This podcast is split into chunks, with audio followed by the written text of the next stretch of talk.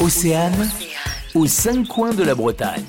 Pour découvrir la vallée de Goisse-la-Gorne, l'Office de tourisme de la côte de Granit-Rose vous propose des balades. Une vallée encadrée par les falaises qui délimite d'ailleurs les communes de Lannion et de Trébordin. Alors, Antoine Grossémy, c'est un circuit relativement facile, on va dire. C'est une petite boucle euh, de 3 km et demi qui permet de découvrir vraiment un espace naturel euh, très préservé et riche euh, en découvertes.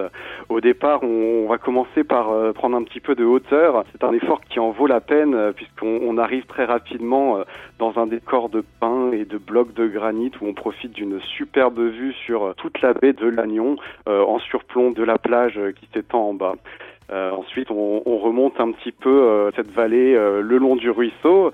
Euh, on s'enfonce dans cette vallée. On est entre les prairies, les boisements, dans un bocage préservé où on va croiser des chèvres, des vaches pinoires qui s'affairent au pâturage.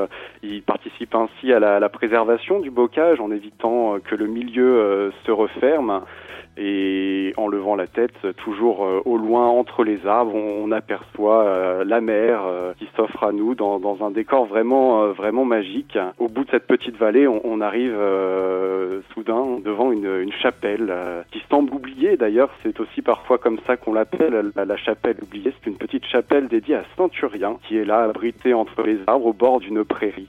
Merci pour cette belle balade, Antoine. À très bientôt. À bientôt aux cinq coins de la Bretagne. À retrouver en replay sur océane.radio.